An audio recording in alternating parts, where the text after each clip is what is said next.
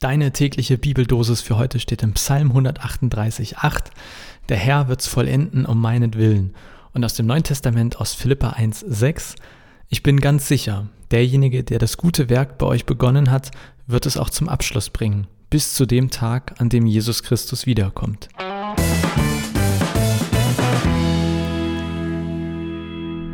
Heute geht es nicht atemlos, sondern fehlerlos durch die Nacht und vielleicht ja auch den Tag oder das Leben.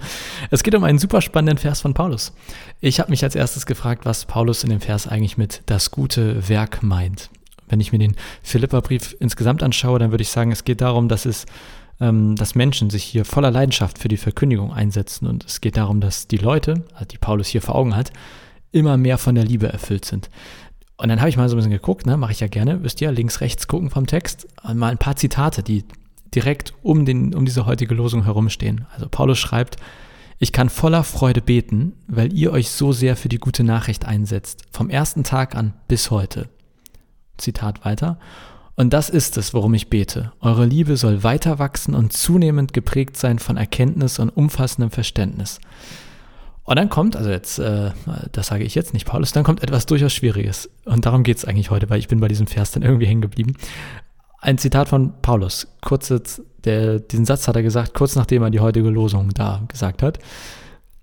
Zitat Paulus, ihr sollt selbst überprüfen können, worauf es ankommt, denn ihr sollt fehlerlos sein und keinerlei Anstoß erregen an dem Tag, an dem Christus wiederkommt.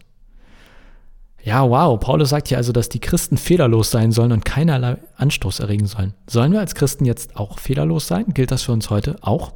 Es klingt ja fast so, als sollte es beim Christentum irgendwie darum gehen, dass wir alle so perfekte Menschen werden, ne? Oder nicht?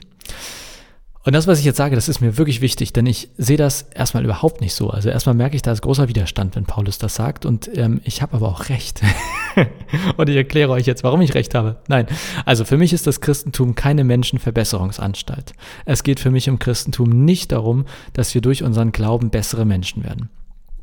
Was meine ich damit? Ein paar Gedanken des Tages von mir zu dem Thema Fehlerlosigkeit im Christentum. Erstens, ich glaube nicht, dass es darum geht, dass wir bessere Menschen werden. Zweitens, ich glaube aber, dass durch den christlichen Glauben quasi automatisch so etwas passieren kann. Denn wie Paulus hier auch schreibt, es geht beim christlichen Glauben um Liebe.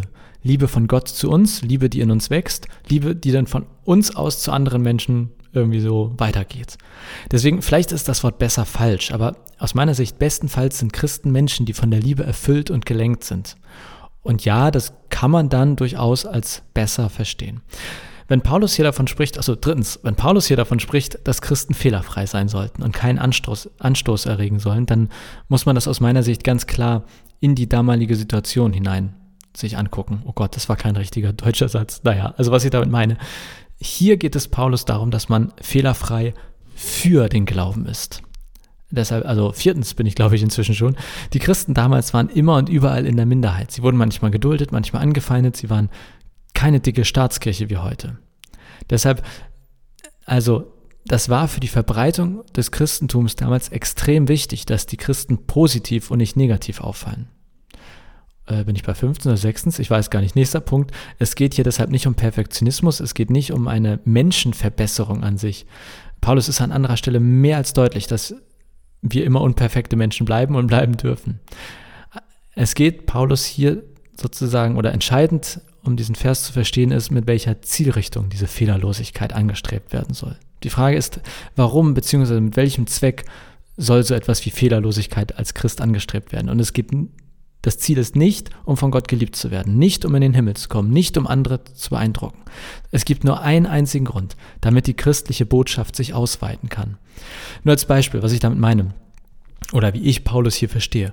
Wenn ich als Pastor hier in Lobbrügge andauernd negativ auffallen würde, keine Ahnung, ich baue Unfälle mit dem Auto, ich pöbel Leute an, ich jede Freitag, Samstag, Nacht kotze ich mir die Seele hier im Bus aus dem Leib, keine Ahnung, denkt euch irgendwas aus.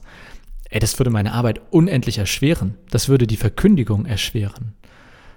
Und so stelle ich mir das vor oder so verstehe ich das, was Paulus hier sagt. Nun seid ihr nicht alle Pastoren, aber, also das hoffe ich mal für euch, aber es ist auch, wenn du in Anführungszeichen ganz normaler Christ bist, ähnlich. Ich erinnere mich zum Beispiel an meine Schulzeit, da hat mich irgendwann meine Freundin gefragt, also jetzt ganz grob falsch zitiert, Jonas, warum bist du eigentlich immer so gut drauf? Du strahlst so eine Fröhlichkeit aus. Ja, bam, konnte ich ihr gleich mal von Jesus erzählen. Und nein, wir müssen nicht immer gut drauf sein. Wir sollen vor allem echt und authentisch bleiben, aber ich hoffe, du verstehst, was ich meine. Wir verkündigen die frohe Botschaft nicht nur, wenn wir explizit von Jesus reden, nicht nur mit Worten, sondern auch immer in der Art und Weise, wie wir Menschen sind, wie wir leben, wie du dich beim Einkaufen verhältst, wie du den Kundenberater ansprichst, wie du auf dem Spielplatz andere Eltern behandelst und so weiter. Daher, Idee des Tages, vielleicht hast du heute ja ein wenig Zeit für eine Art Selbstreflexion, ein wenig Zeit für ein kritisches Rückfragen an sich selbst. Wie steht es eigentlich mit meiner Verkündigung durch mein eigenes Leben und Verhalten?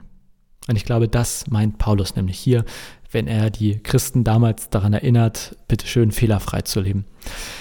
So viel für heute. Ich äh, wünsche dir einen erkenntnisreichen Tag voller Fehlerlosigkeit oder Fehlerfreiheit. Jetzt weiß ich nicht, was ich dir wünschen soll. Naja, bleiben wir mal lieber beim erkenntnisreichen Tag. Mach's gut und bis morgen.